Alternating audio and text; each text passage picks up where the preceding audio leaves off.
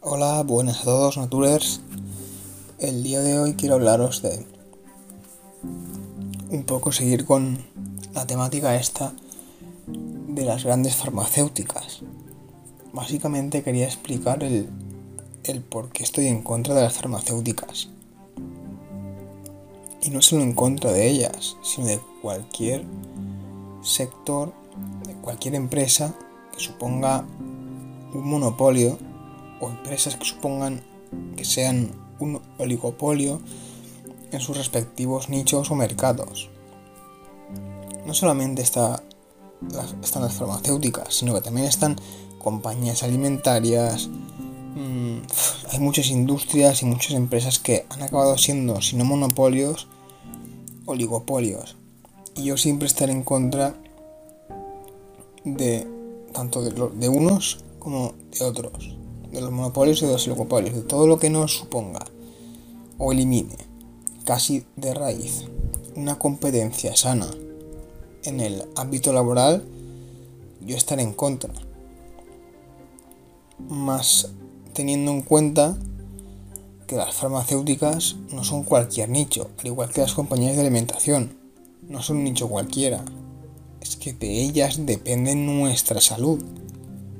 La salud que es lo más importante que tenemos en la vida con, diferencia. Por tanto, soy mucho más propenso a criticar farmacéuticas o compañías alimentarias por estos motivos. No es que las odie fervientemente, no es que mm, tenga un odio, lo dicho, un odio aférrimo hacia ellas. Entiendo por qué están ahí, entiendo en cierta manera que hayan acabado ahí y que hayan acabado teniendo o adquiriendo tanto poder como lo tienen, pero eso no es óbice para que me parezca fatal lo que hacen. Y para que considere que deben pagar sus crímenes.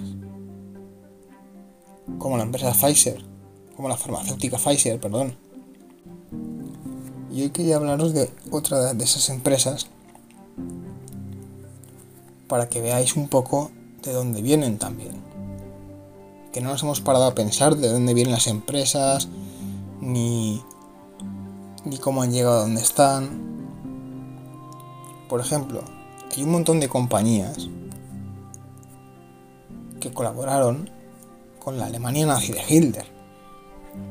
Tanto alemanas como mm, estadounidenses. Las alemanas son más obvias, pero las estadounidenses no tanto. Y por ejemplo, Coca-Cola es una de ellas. De hecho, el producto especialmente ideado para el régimen de Adolf Hitler fue la Fanta. Fanta fue ideada en esa época para Adolf Hitler en especial. No solo para él, sino para, su gobierno, gobierno, su periodo de, de poder. La colaboración de la mítica compañía de bebidas no fue directamente con su producto estrella, Coca-Cola, fue con Fanta específicamente. Y es que durante el conflicto de la Segunda Guerra Mundial, Coca-Cola jugó sus cartas en ambos bandos por un lado, y de manera oficial, apoyaban las tropas de Estados Unidos, y por el otro, toda una maquinaria por la que mantuvieron una fábrica alemana que exclusivamente lanzaba el producto para los nazis. De hecho, tengo aquí varios ejemplos que no puedo mostrarlos porque esto es un podcast de carteles de Fanta que por aquel entonces no era de naranja, era como la Coca-Cola, por lo que veo aquí, que son carteles de Fanta que están escritos en alemán. Lo que sucedió es que en el año 1941 la rama alemana de la marca se quedó sin el sirope famoso para el refresco y como no podía pedir ayuda a su rama en Estados Unidos, decidió inventarse una nueva bebida para los alemanes. Crearon un refresco con sabor a frutas bajo el nombre de Fanta y se calcula que solo en 1943 vendieron allí alrededor de 3 millones de cajas. Coca-Cola fue una de las empresas se forró vendiendo para el Tercer Reich. Luego hay muchas otras. IBM y su tecnología para computar judíos. Porsche, un coche que idearon expresamente para el pueblo de Hitler. Kodak, una conocidísima compañía norteamericana que mantuvo también lazos con Hitler. Y que al igual de que Ferdinand Porsche la casa tenía acceso para utilizar mano de obra esclava de los campos de concentración,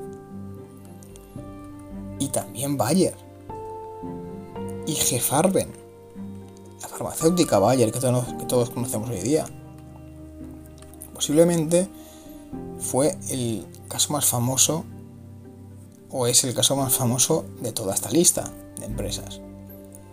El gigante alemán Bayer no solo mantuvo lazos económicos durante el holocausto, fue mucho más que eso, y posiblemente la compañía que más se benefició. En 1925 formaba parte del conglomerado IG Farben, hasta que en 1951, tras la Segunda Guerra Mundial, fue disuelto por los aliados, convirtiéndose más tarde en la propia empresa.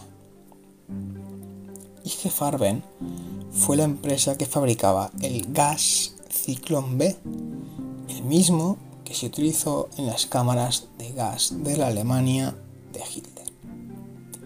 No solo eso, sino que también la compañía ayudó con la financiación a desarrollar los experimentos con los prisioneros en los campos de concentración. Esto es lo que hizo Bayer, por ejemplo, porque hay muchos ejemplos de, otras empresas.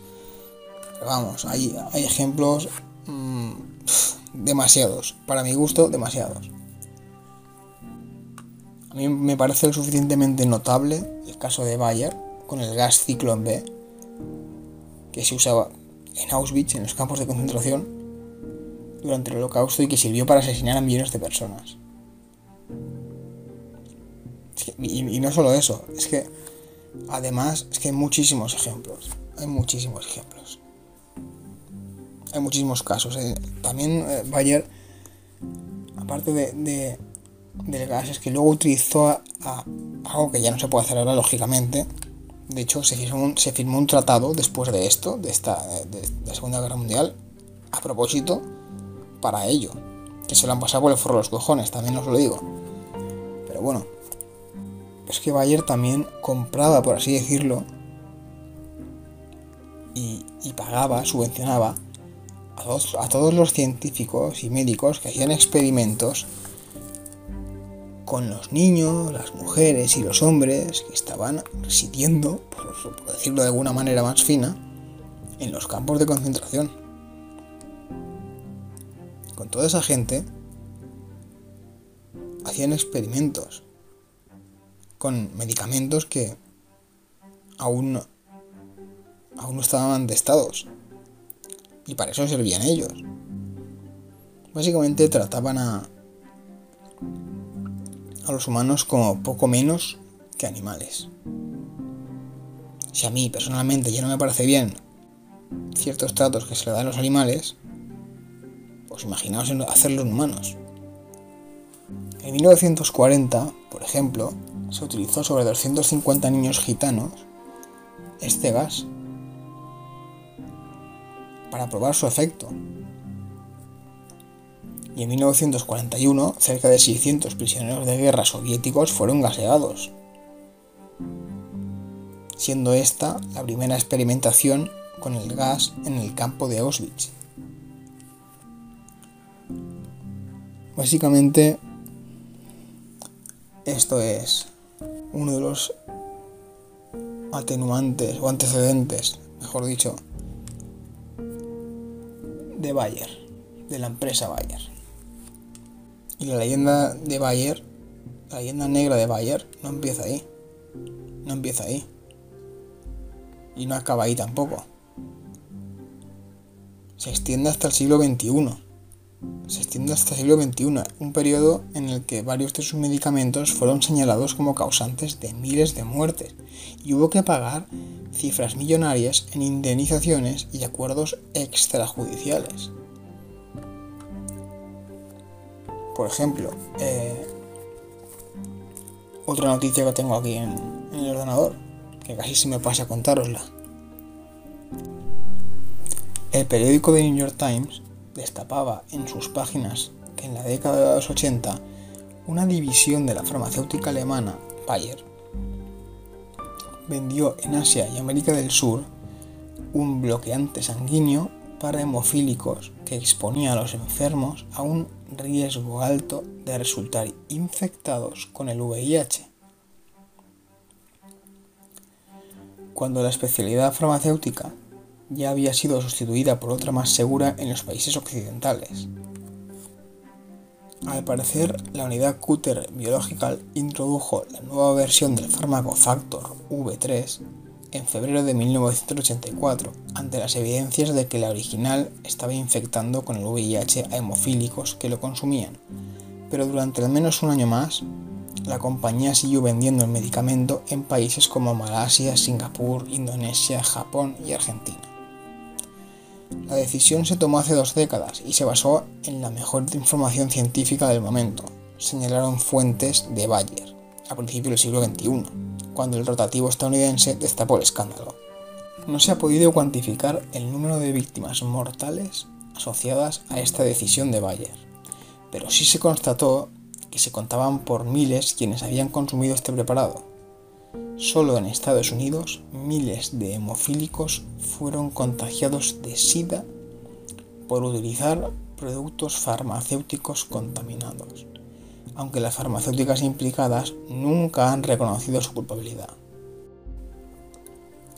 En 1997, Bayer y otras tres multinacionales aceptaron pagar 600 millones de dólares para zanjar 15 años de procesos judiciales de hemofílicos que acusaban a la empresa alemana de haber comercializado productos peligrosos para la salud. Como curiosidad, la meloteca del diario El País recoge al respecto una crónica de su entonces enviado especial a Bonn, Hermann Terz. La mitad de los 6.000 enfermos de hemofilia de la República Federal de Alemania es portadora del virus del síndrome de inmunodeficiencia adquirida, el SIDA, que les fue transmitido por un fármaco coagulante. La industria farmacéutica alemana se enfrenta ahora a una oleada de demandas de indemnización que podrían alcanzar un volumen de miles de millones de marcos. Una de las compañías farmacéuticas que comercializaron el coagulante factor V3, un concentrado de plasma, la Bayer AG, ha visto caer ya rápidamente sus valores en las bolsas alemanas. Esto fue, lo relató este enviado especial el 19 de marzo de 1987, poco tiempo antes de la caída del muro de Berlín. Bayer no fue la única en pagar. Bayer y otras tres multinacionales aceptaron pagar 600 millones de dólares. Hay otro caso más, en la misma noticia, Lipobay uno de los principales quebraderos de cabeza de Bayer en el siglo XXI. En 2001, cuando la multinacional creía que tenía el fármaco ideal para combatir una de las epidemias de vida moderna, el colesterol, se encontró con que el uso combinado de medicamentos con ceribastatina y los que tienen eh, genfibrocilo, un fármaco que sirve para combatir altos niveles de triglicéridos y protege el corazón, causaba efectos secundarios graves, tales como daños renales, eh, rhabdomioliosis, que es destrucción del tejido muscular, que puede ser mortal, y algunos más. Las autoridades de varios países, entre ellos España, emitieron la alerta y Bayer retiró el fármaco cuando en nuestro país se relacionaba ya con cuatro fallecimientos y con más de una treintena en Estados Unidos. Y eso solo era la punta del iceberg. Hubo voces que denunciaron que la retirada del Lipobay no fue tan rápida como se pudiera pensar ante este panorama inicial. Las demandas comenzaban a registrarse en juzgados de todo el mundo, y Bayer capeaba un temporal que cada vez se ponía más feo. En los primeros años del nuevo siglo, las demandas contra Bayer por Lipobay se fueron acumulando y contando por miles. Al final, Bayer se tuvo que rascar bien el bolsillo para llegar a acuerdos extrajudiciales, de nuevo, con las familias de los fallecidos que habían recibido tratamiento con Lipobay. En 2003 pagaba indemnizaciones por valor de 426 millones de euros. El número de acuerdos extrajudiciales alcanzados con los afectados ascendía a 1.342 y las demandas superaban las 11.000. En 2004 estas cifras se habían doblado y ya acumulaba 900 millones de euros en indemnizaciones y los acuerdos extrajudiciales eran 2.861. De 1.342 a 2.861 afectados. Las condenas relacionadas con Bayer y la ceribastatina de Lipobay han llegado casi hasta hoy. En 2010, un juzgado de Barcelona ordenaba indemnizar con 145.919 euros a un hombre que había tomado liposterol, la licencia que Bayer había dado al laboratorio e Vita Científica al considerar que el producto era defectuoso porque no informaba bien de sus riesgos. Básicamente lo que acabo de leer también me hace mucha gracia, ¿no? En el sentido irónico totalmente de la palabra. Las cagadas de las farmacéuticas se ven años después. Aunque se vean años después, pueden capear el temporal, como bien ha dicho la, noticia, durante otros dos años, entre dos a cinco años pueden estar mareando la perdiz. Perfectamente. Perfectamente, pues tienen poder y medios para hacerlo. Y luego lo único que les pasa es que tienen que pagar cantidades que para nosotros son más que astronómicas de dinero, pero ahora os, planteo una, una duda, una pregunta que se me viene a la cabeza. ¿Vosotros pagaríais 426 millones de euros? ¿O 900 millones de euros?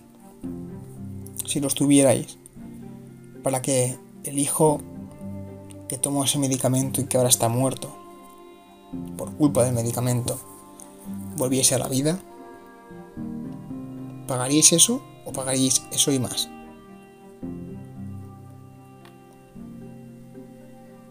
Yo lo tengo claro.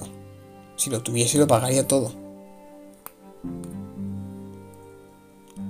La putada con esto es que por mucho dinero que repartan, eso no es una opción, ¿verdad? Y lo peor de todo es que nunca se las lleva a juicio. Porque tienen dinero de sobra para comprar a toda esa, gente. Y esa gente es normal que acepte el dinero. Porque les mete miedo. Piensan que los abogados de la farmacéutica son mejores. E incluso probablemente sí, lo sean sea así. Y de eso se valen ellas. Tanto farmacéuticas como empresas de alimentación. Es de lo que se nutren. De coger, ir a la casa de las familias afectadas, llamar a la puerta con sus seis abogados cada lado, entrar y decir, oiga, sí, probablemente, que no es seguro, supuestamente, quizá, este medicamento haya matado a su hijo. Pero no va a poder demostrarlo nunca. Porque mire el dinero que tengo yo, mire el poder que tengo yo, mire los abogados que tengo yo, y luego mírese usted. Así que, ¿por qué no le doy 100.000 euros me deja tranquilo? Esa es la puta realidad. Esa es la puta realidad.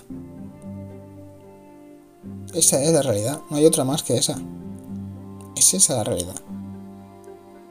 Y no digo que las farmacéuticas sean malas todas, ni, ni que sean lo peor del mundo, pero el tema y el, problema es que tienen mucho, mucho poder y que todo lo que generan, a pesar de que ahora vemos 426 millones, 900, 900 mm, millones, ¿cómo no han quebrado? Eso no es nada. Eso son 5 euros para nosotros. Ponte que 100. Pero ya está.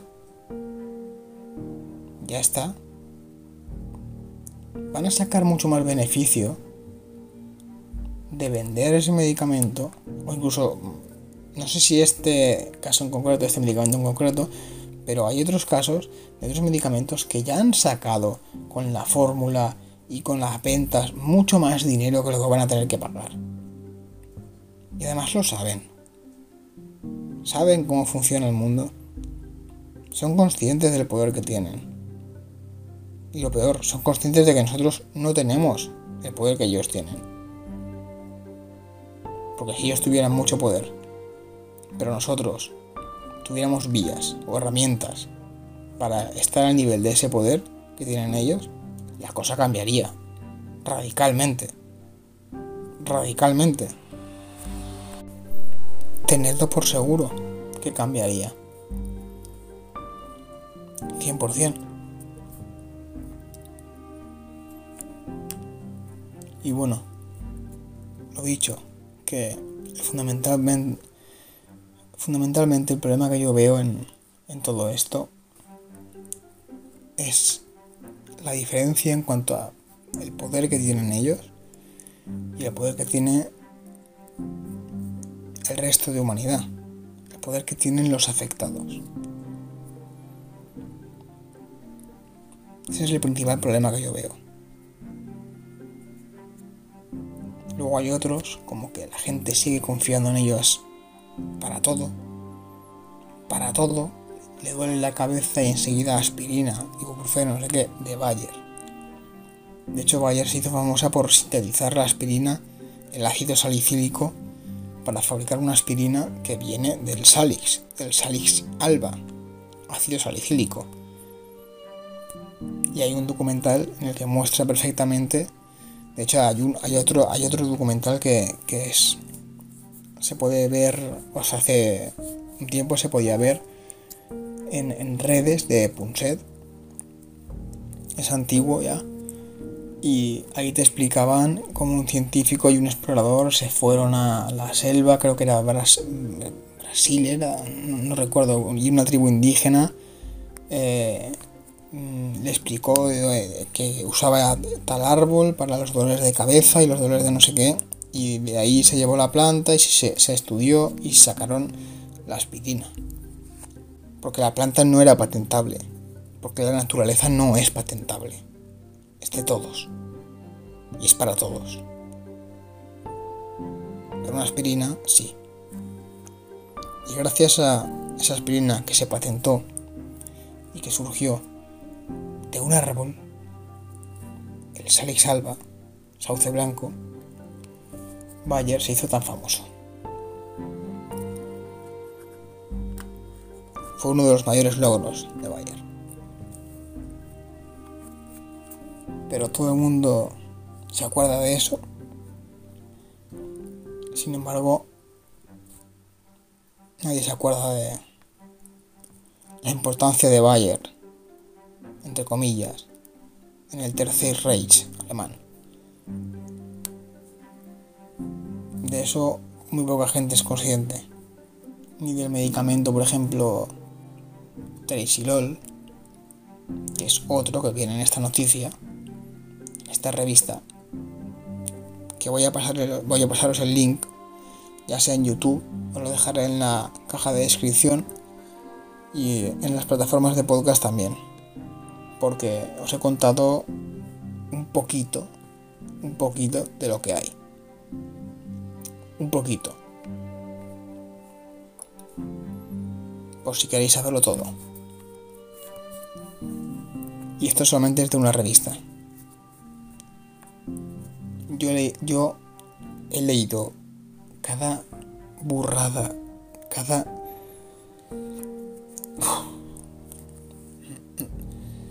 No os podéis imaginar la cantidad de mierda que llevan estas estos seres detrás. La cantidad de mierda. Pero bueno, en fin.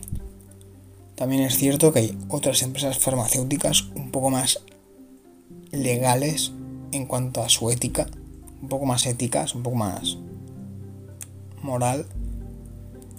Tienen un poco más de moral. Creo que Merck, si no recuerdo mal, que es una alemana, es una de ellas. No lo sé, no la he investigado. Todo sea que la investigue y sea peor todavía.